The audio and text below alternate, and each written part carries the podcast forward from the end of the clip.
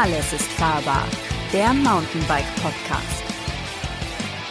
Hallo und herzlich willkommen zum Podcast des Mountainbike Magazins Alles ist fahrbar. Mein Name ist Christian Ziemek, ich bin Redakteur des Mountainbike Magazins und heute geht es um die Frage, ist der Umwerfer wirklich tot? Würde ich diese Frage alleine beantworten, wäre die Antwort ziemlich einseitig, glaube ich. Deshalb habe ich zwei Gesprächspartner in der Leitung. Das ist einmal André Schmidt. Hallo André. Hallo. Redaktionsleiter des Mountainbike Magazins und Lukas Hoffmann, unser Online-Redakteur. Hallo in die Runde. Bitte ähm, vorab entschuldigt, falls die Klangqualität nicht optimal ist. Äh, wie ihr euch denken könnt, sitzen wir auch im Homeoffice beziehungsweise an verschiedenen Orten und sind per Skype zusammengeschaltet. Deshalb ähm, kann es hin und wieder mal zu äh, klanglichen Einbußen kommen. Wir bitten das schon mal zu entschuldigen. Ähm, und direkt am Anfang kann man eigentlich die Frage stellen, wieso reden wir eigentlich über die Frage, ist der Umwerfer wirklich tot? Ähm, es war ja so, also ich bin schon relativ lange Mountainbiker, würde ich sagen. Ich fahre jetzt schon seit, ja, grob 20 Jahren und am Anfang hatte ein Mountainbike einfach ein Dreifachkettenblatt.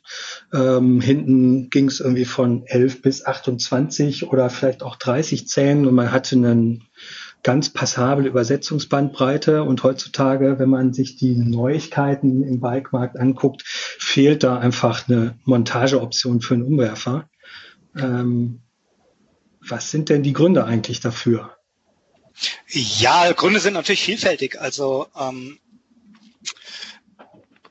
Prinzip ist der, wenn man einen Schritt zurückgeht, ist der Umwerfer ja gar nicht tot in dem Sinne, sondern äh, selbst wenn er noch so lebendig wäre, er passt einfach nirgendwo mehr dran, weil eben, wie du gerade gesagt hast, die, die aktuelle ähm, Generation der Bikes, also zumindest die Bikes, die jetzt seit ein, zwei, vielleicht sogar drei Jahren auf den Markt kommen, schlicht und ergreifend keine, ähm, keine Umwerfermontage mehr zulassen. Also ist er sozusagen lebendig begraben, wenn man so. Quasi, genau.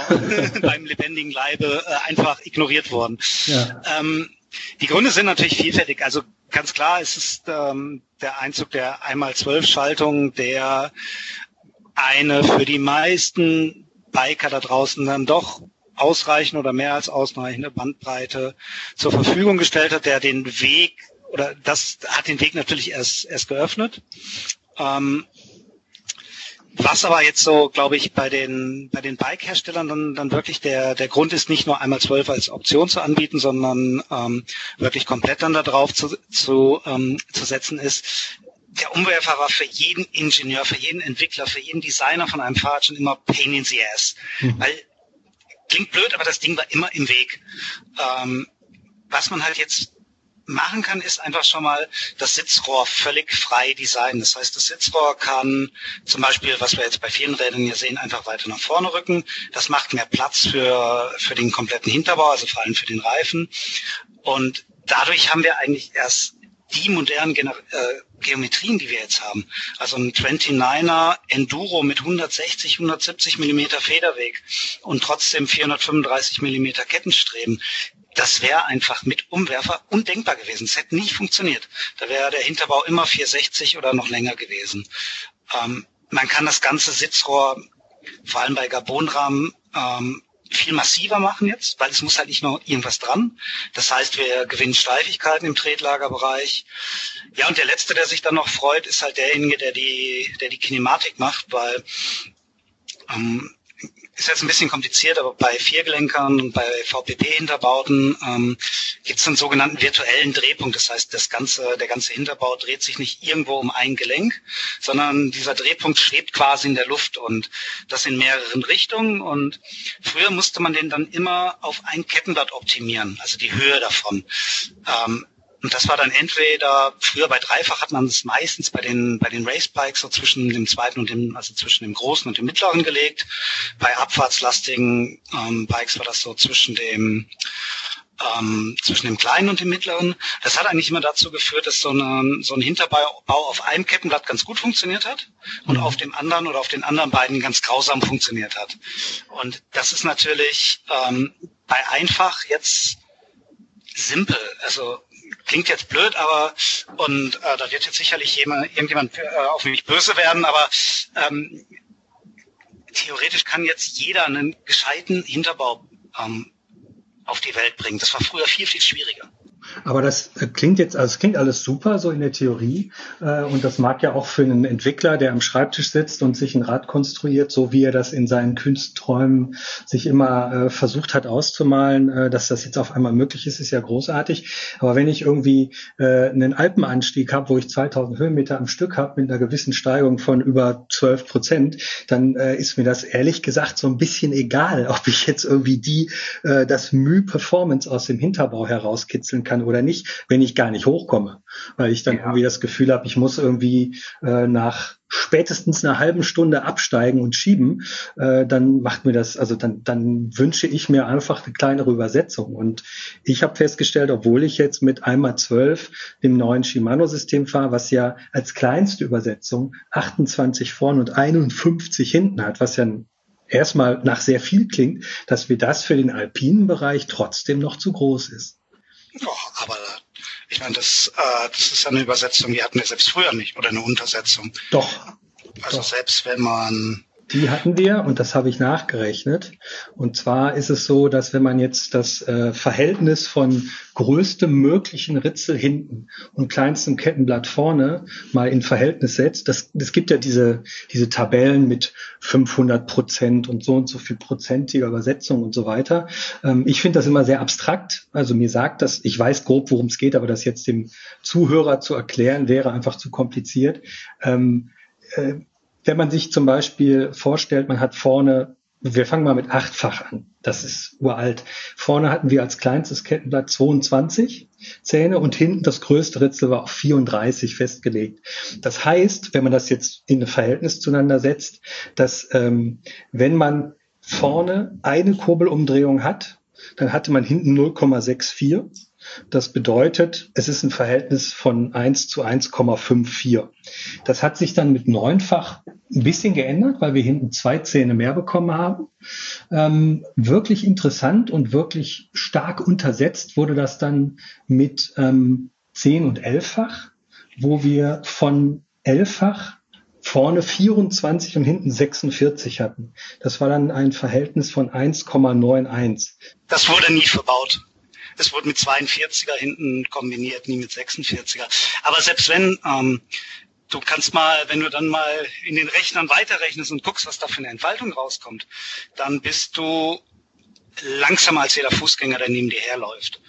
Und da ist dann die Frage, ob das, das wirklich noch Sinn macht. Natürlich ähm, macht ein leichter Gang im Alpin immer, immer Sinn. Ich bin immer, immer. selbst ein Freund, ja. Äh, der, der, viel in den Alpen fährt und ich habe deswegen auch ganz bewusst über zwei, drei Jahre lang mich mit SRAM angelegt und gesagt, hey, euer einmal elf, das funktioniert für mich nicht, das ist mir zu dick. Ich muss ähm, bei, ich weiß gar nicht, was hat man denn damals, 46, ja. Ähm, einmal elf? 42 hat man da, 42, oder? Genau, erst ja. 20, 46 kam erst viel, viel später, genau. Genau.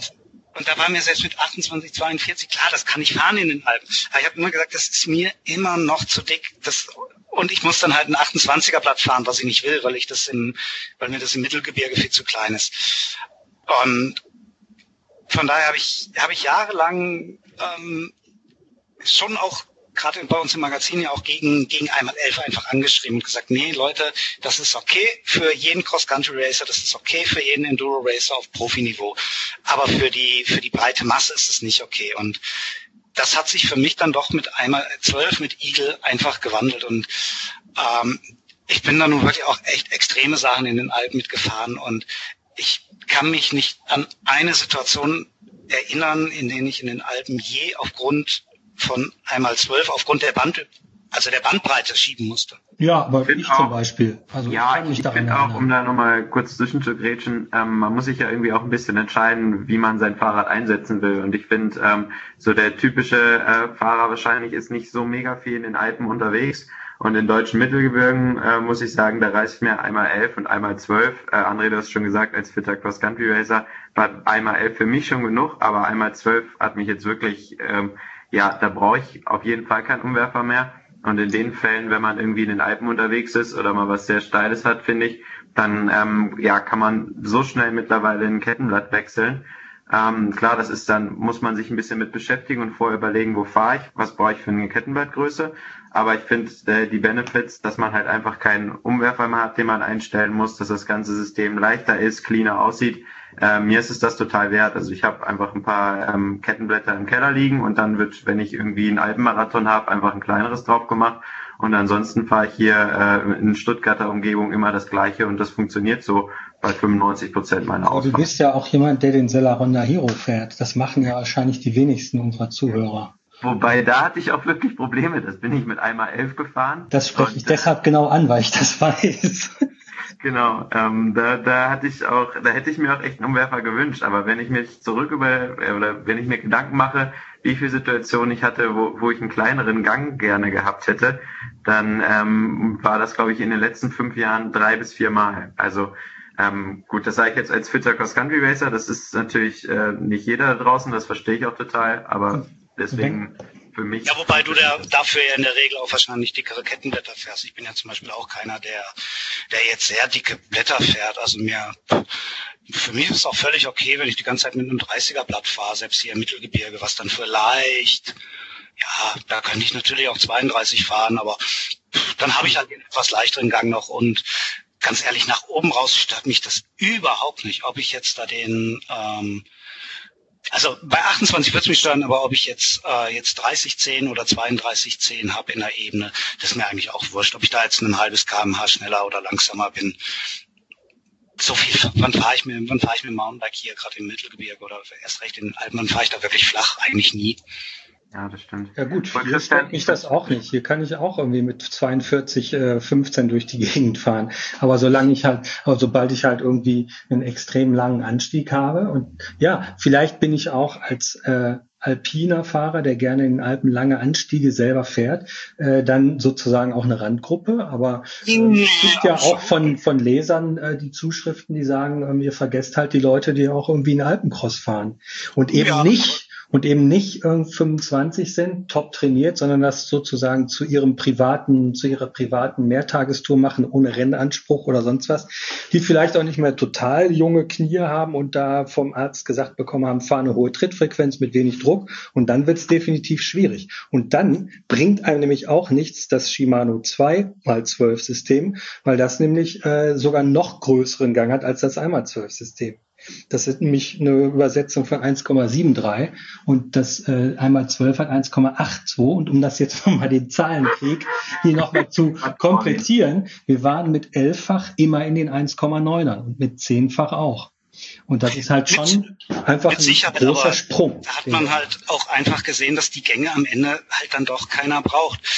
Und wie gesagt, ich bin so viel in den Alpen unterwegs und ich habe noch nicht einmal also auch mit selbst mit 32er Blatt vorne und selbst mit 50er hinten nicht einmal schieben müssen dafür. Ich kenne keinen Anstieg, der so extrem ist, dass ich den wegen der Übersetzung nicht schaffen würde. Gut, das sind andere Sachen. Dann ist es so steil oder so verblockt, dass ich fahrtechnisch vielleicht nicht hochkomme oder erst wieder mit dem das, das ehrt natürlich deine körperliche Fitness, das ist großartig, aber es gibt sicherlich Leute, die ähm, auch nicht so fit sind und da selber fahren wollen. Was, was erzählen wir denn denen? Wieso ist das denn so? Also meine Theorie, wenn ich jetzt mal einen kleinen Witz machen darf, ist, ähm, dass sozusagen einmal äh, zwölf, einmal elf erfunden wurde, damit die Leute, die eigentlich aus eigener Muskelkraft die Berge hochfahren wollen, das nicht mehr schaffen und sich alle ein E-Bike kaufen müssen.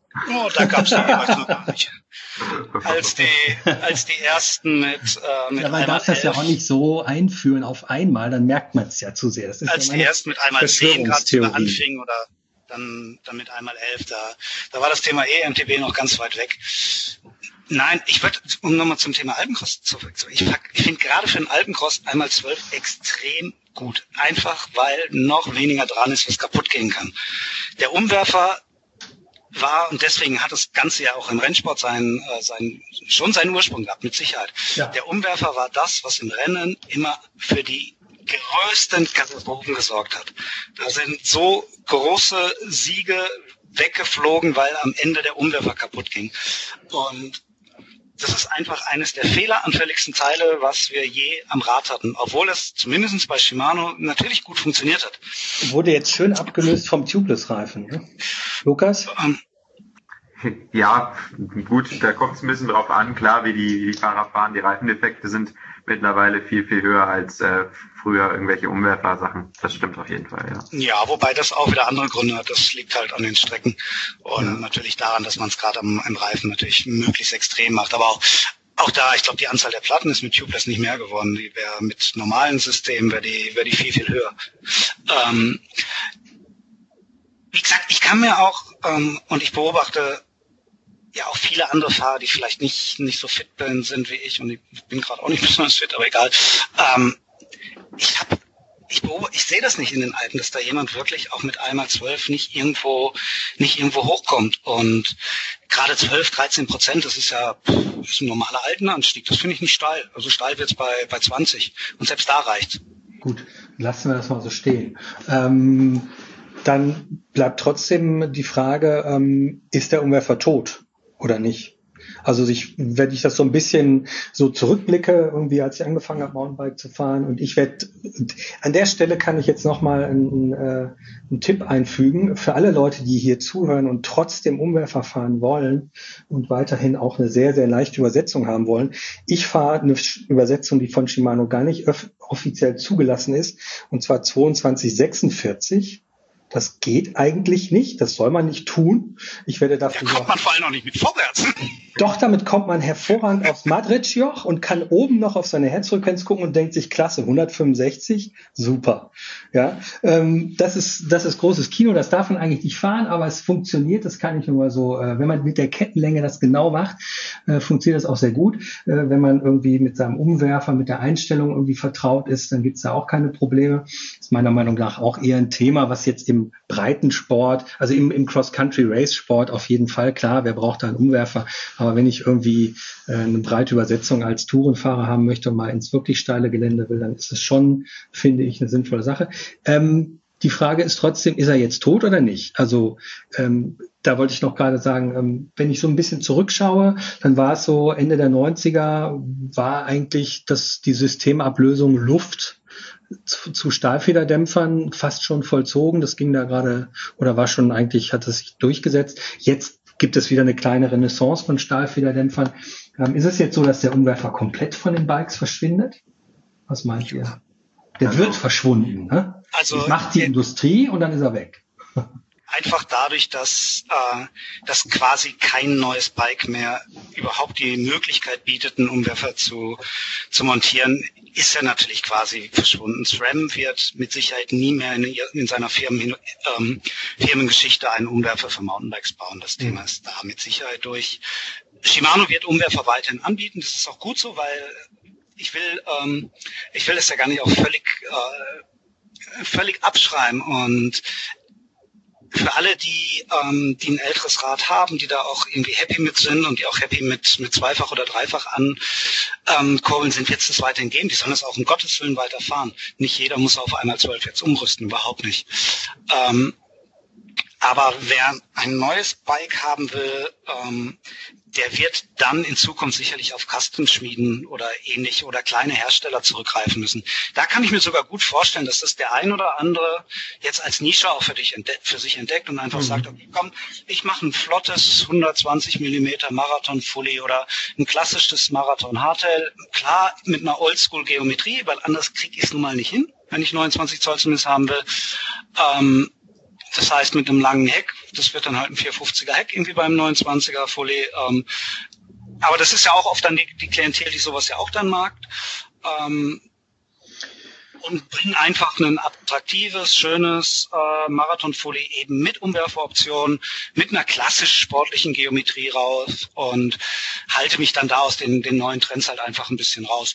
Das wird es mit Sicherheit geben. Mit Sicherheit von kleinen Schmieden, aber vielleicht wird es da auch den einen oder anderen, ähm, einen oder anderen größeren geben, der vielleicht auch eine höhere, eine große Klientel im, ähm, im Benelux-Bereich hat, wo tatsächlich gerne ähm, einfach sehr, sehr große, dicke Gänge gefahren werden.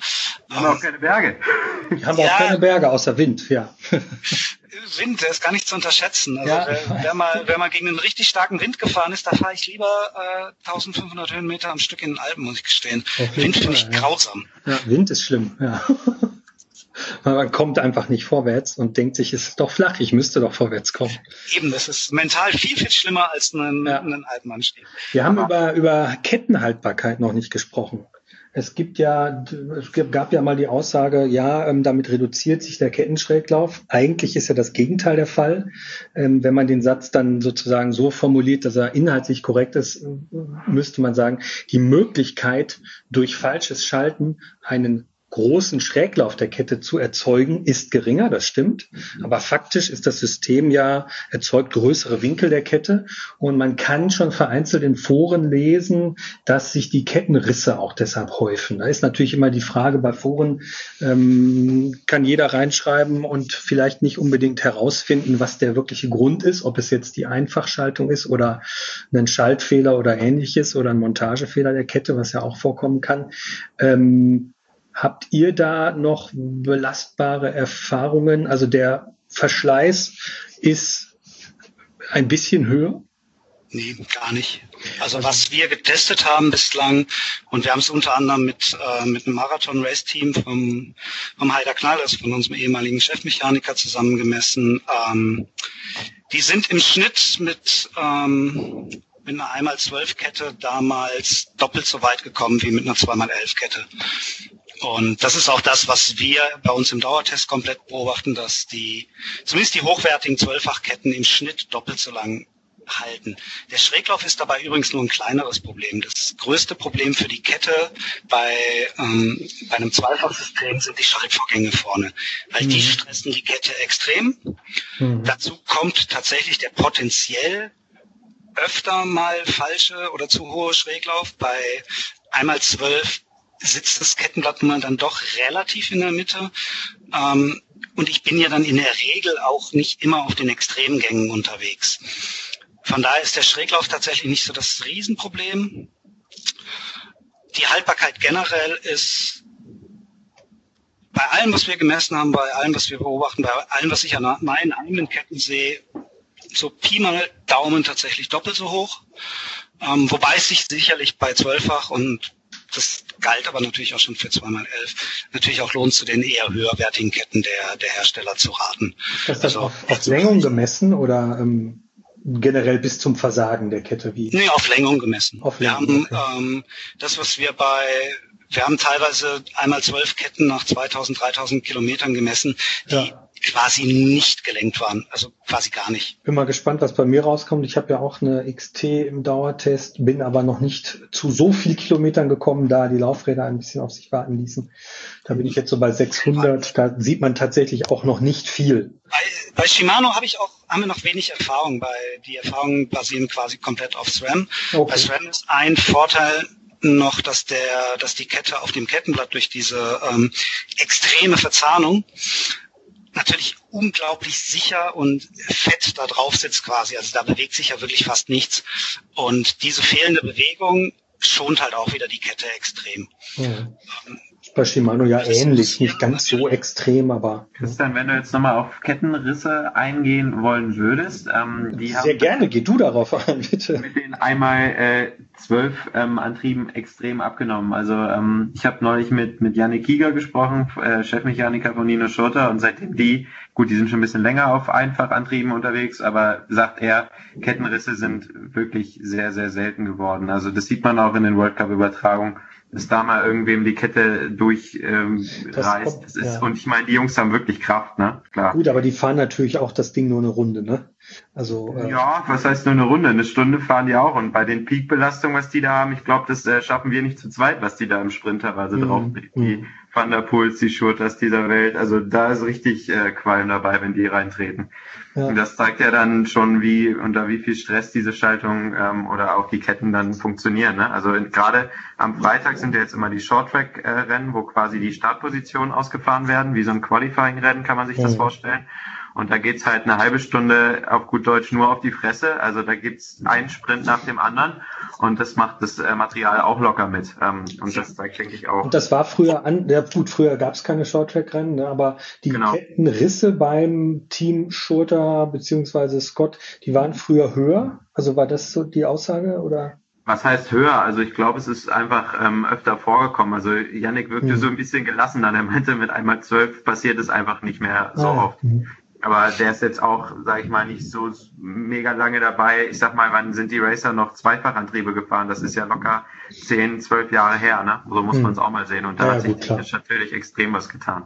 Ja, wobei man da auch sagen muss, eine Kette reißt nicht ähm, aufgrund von Belastung, also von Wattzahlen. Hm. Da könnte das, ich glaube, noch das Fünffache draufkommen und ja. immer noch nichts passieren. Ja, das wird schon. Oder ein Kettenschloss, was halt das schwächste ja. Glied wahrscheinlich ist. Oder die, die, die reißen halt aufgrund von Verschleiß plus äh, Verschaltern, Querbelastungen und so. Ne? Reißen vor allem durch Defekt. Also entweder durch, ähm, also sie reißen bei einem Herstellungsfehler natürlich, wenn ein Niet nicht richtig sitzt, dann reißt die Kette, Logo, an der Stelle. Sie reißt immer, so wie Lukas gerade gesagt hat, immer am schwächsten Glied. Mhm. Und sie reißt vor allem durch Beschädigung. Und gerade diese Beschädigungen sind natürlich auch wieder durch den Schaltvorgang am Umwerfer häufiger passiert. Einmal ein kleiner Kettenklemmer, dann ist irgendwo an irgendeinem Kettenglied was kaputt. Und genau das ist die Stelle, wo es äh, wo dann passiert, also wo dann, wo dann eben der, der Riss passiert. Und das schließt sich halt bei, bei einer Einfachkurbel vorne einfach auch nochmal aus. Das ist wieder, es sind, sind immer so Minischritte. Das ist auch so ein, kleiner Punkt einfach. Kein Verschalter mehr vorne möglich. Mhm. Also automatisch weniger Verschleiß, weil jeder von uns verschaltet sich irgendwann mal. Und ähm, das passiert einfach bei, ja, da, da wo links kein Hebel ist, da kann ich nicht falsch bedienen. Das ist relativ simpel. Hm. Ja, na gut. Ich, ja, okay, also man kann es natürlich dann auch nicht falsch einstellen, wobei das ist so ein bisschen das Apple-Argument. Wenn man Feature Pack nimmt, dann kann man es auch nicht falsch bedienen. ich bin da immer sehr skeptisch und denke mir, naja, dann muss man es halt richtig einstellen. Aber also ein Argument, was ich tatsächlich äh, für mich auch als sehr plausibel empfunden habe, ist halt, dass die Schmutzresistenz tatsächlich bei einem Einfachsystem äh, höher ist, weil man das natürlich viel leichter reinigen kann, als wenn sich der Dreck dann zwischen die beiden äh, Kettenblätter immer tiefer reindrückt und man da quasi nicht richtig rankommt, weil von der einen Seite ist das Unterrohr davor, von der anderen Seite ist das große Kettenblatt davor. Das äh, ist auf jeden Fall augenscheinlich äh, oder augenfällig, dieses Argument, ja. Ja, in der Runde fahren wie viele Leute äh, einfach? Zwei. Mittlerweile drei, aber ich fahre auch immer noch zweifach. Also ich fahre nur noch am Rennrad tatsächlich ähm, zweifach. Sonst alle meine Mountainbikes sind mittlerweile auf einfach umgebaut, auch die alten teilweise, also mhm. die noch Zweifachantriebe hatten. Da habe ich teilweise die Zweifachantriebe rausgerupft und äh, tatsächlich ein Einfachkettenblatt draufgebaut. Und das ist ja auch das Coole, dass man es so schnell und einfach auch umbauen kann. Da muss man natürlich ein bisschen mit der Übersetzung gucken. Also ich hatte dann teilweise noch die Kassette vom 2x11 Antrieb drauf und das war dann hin und wieder dann doch ein bisschen dick. Also da muss man hinten schon eine größere Kassette fahren. Aber ähm, ja, ich finde es halt einfach, es sieht, optisch ist natürlich ein ganz kleiner Punkt, aber funktionell, ich vermisse es nicht, bin oft in Mittelgebirgen unterwegs und wie wir schon eingehend hatten, wenn ich mal irgendwo in, die, in den Alpen unterwegs bin, dann stecke ich kurz ein anderes Kettenblatt drauf, was kleiner ist und dann äh, funktioniert das auch. So. Für mich ist die Sache relativ klar, aber ich kann es total verstehen, ähm, ja, wenn, wenn Leute ausgedehntere Touren fahren, Alpencross fahren ähm, oder vielleicht halt, wie gesagt, auch ein bisschen schwerer sind. Also es sind ja nicht alle so 65 Kilo Floß wie, wie ich und André, ähm, die irgendwo fahren, wenn man da ein bisschen äh, schwerer ist und die 90 Kilo oder 100 Kilo Marke knackt, dann kann ich es verstehen, dass man gerne noch mal einen kleineren Gang möchte. Ne? Das ja. ist, also ich finde, jeder soll das fahren, wo er lustig drauf ist. Vielleicht findet ja tatsächlich der ein oder andere Hersteller, kann ja sein, dass es kleinere Marken gibt, die wirklich sagen, so wir bedienen diese Klientel jetzt erstmal und dann schauen wir mal, ob das wiederkommt oder nicht wiederkommt. Oder vielleicht reden wir ja auch in zehn Jahren über ein ganz anderes Thema. Da gibt's unfassbar leichte Nabenschaltungssysteme, die auch den äh, Hinterbau nicht schwer machen, sodass er trotzdem noch fein anspricht. Das ist ja, auch, glaube halt ich. immer seltener, ne? Das ist so das Traurige. Also ich habe jetzt gerade einen ähm, Trailbike-Test gemacht ähm, und da war tatsächlich seit langem mal wieder ein Rad dabei von, von Stevens ähm, mit Zweifachantrieb und ich habe mir wirklich die Augen reiben müssen, weil selbst ich als Bike-Tester oder äh, ja, wir sehen ja täglich oder jeden Monat so viele Räder und das war tatsächlich der erste Zweifachantrieb von Shimano, der neuen XT, den ich jetzt gesehen habe seit langem und ähm, es war aber auch mal wieder cool, das zu fahren. Also, Hat's funktioniert? Ja, klar, hat super funktioniert. Das ist halt nostalgisch, aber ähm, ja, es hat seine Berechtigung, so muss man es halt sagen. Ja, gut. Okay. Ich fürchte übrigens so zum Thema Getriebe, dass da ähm, man darf halt nicht vergessen, dass es so, so parallel zum klassischen Mountainbike ja gerade noch eine, äh, eine andere Entwicklung stattfindet, die ähm, zumindest im höherpreisigen Bereich ja von den Verkaufszahlen inzwischen am, am muskelbetriebenen Mountainbike vorbeigezogen ist. Wir müssen halt immer bei allem, was, was die Industrie gerade im Bereich Mountainbike macht, das muss halt auch immer noch für E-Mountainbike funktionieren. Und tatsächlich war auch da einmal zwölf nochmal relativ wichtig, weil es eben deutlich haltbarer ist. Das heißt, dass, ähm, mit ähm, alten Systemen würden wir dann noch viel, viel mehr kaputt gehen sehen, als, als es eh schon geht. Und der Witz ist natürlich auch, dass er alle Mittelmotorhersteller mehr oder weniger ähm, auch gar nicht die Option haben, vorne zwei Kettenblätter anzubieten. Also soweit ich weiß, eigentlich nur Yamaha.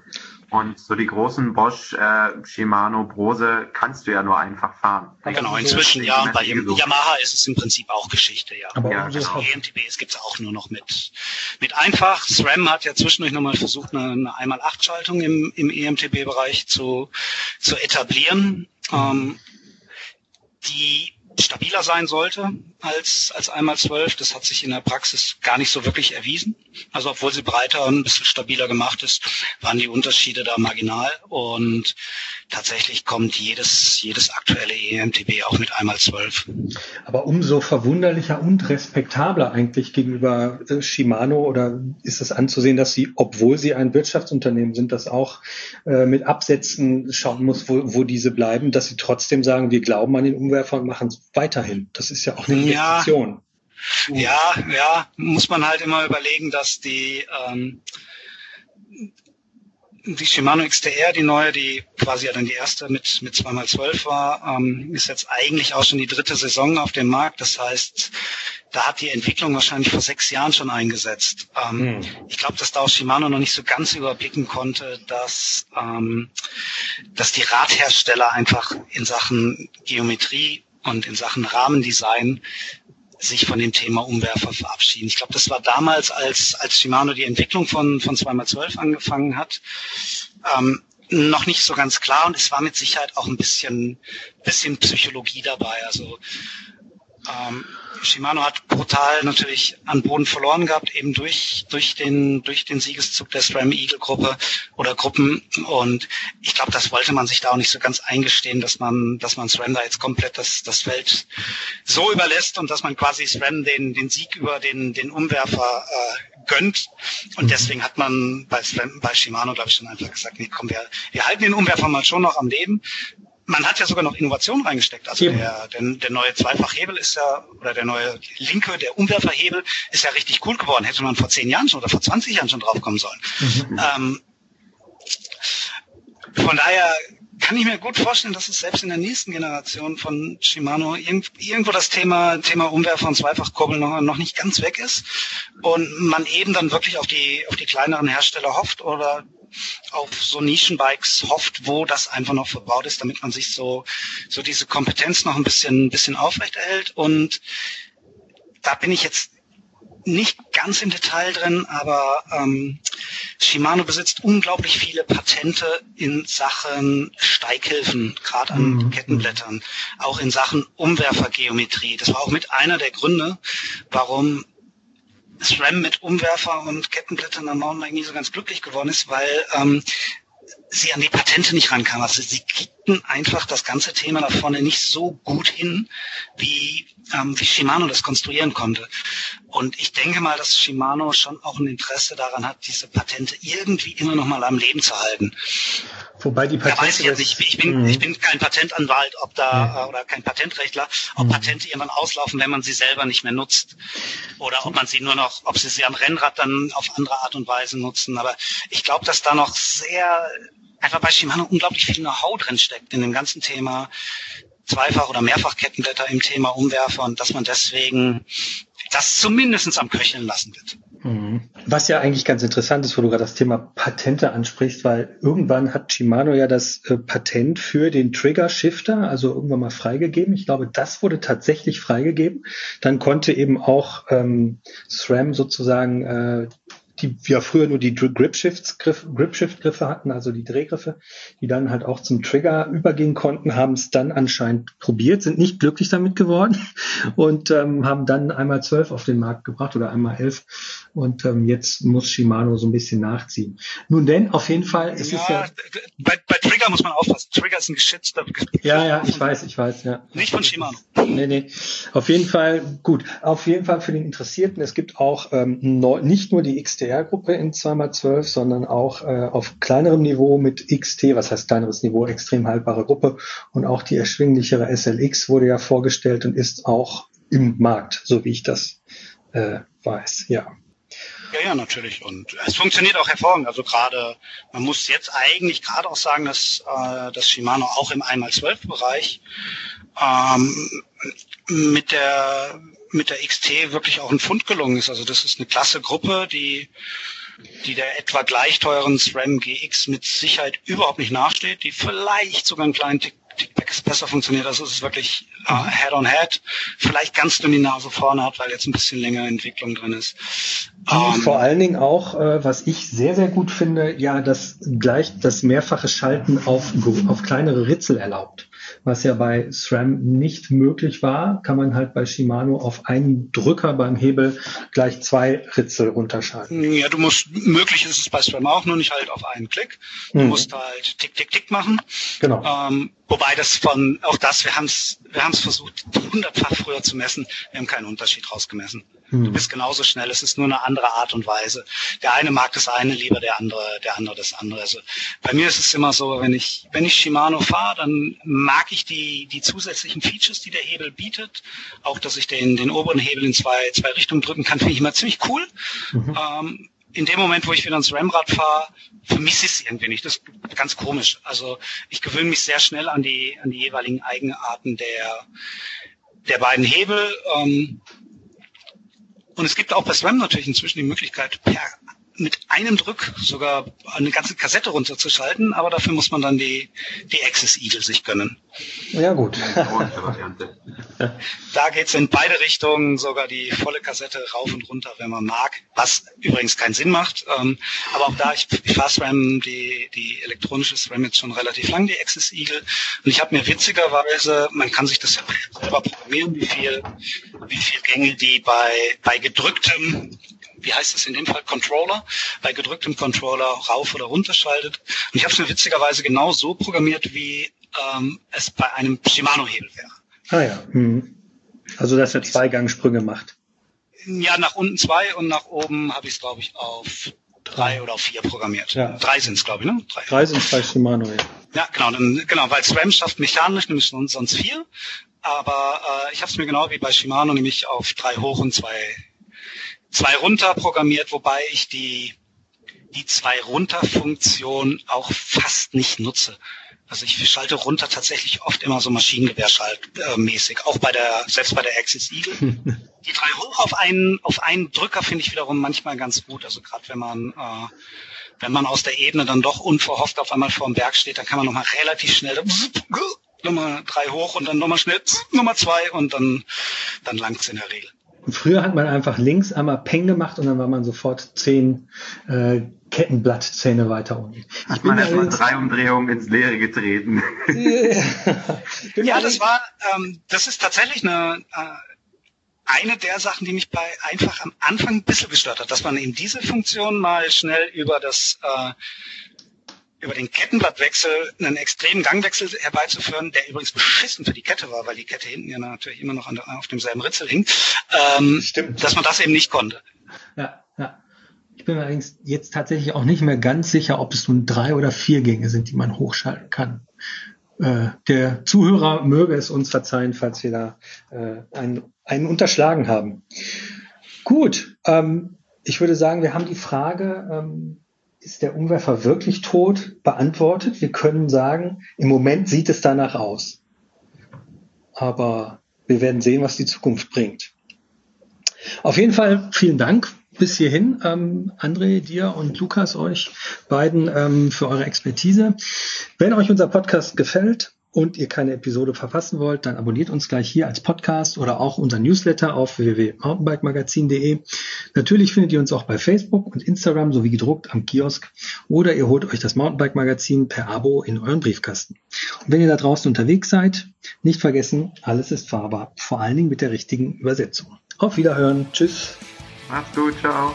Ciao. Alles ist fahrbar. Der Mountainbike Podcast.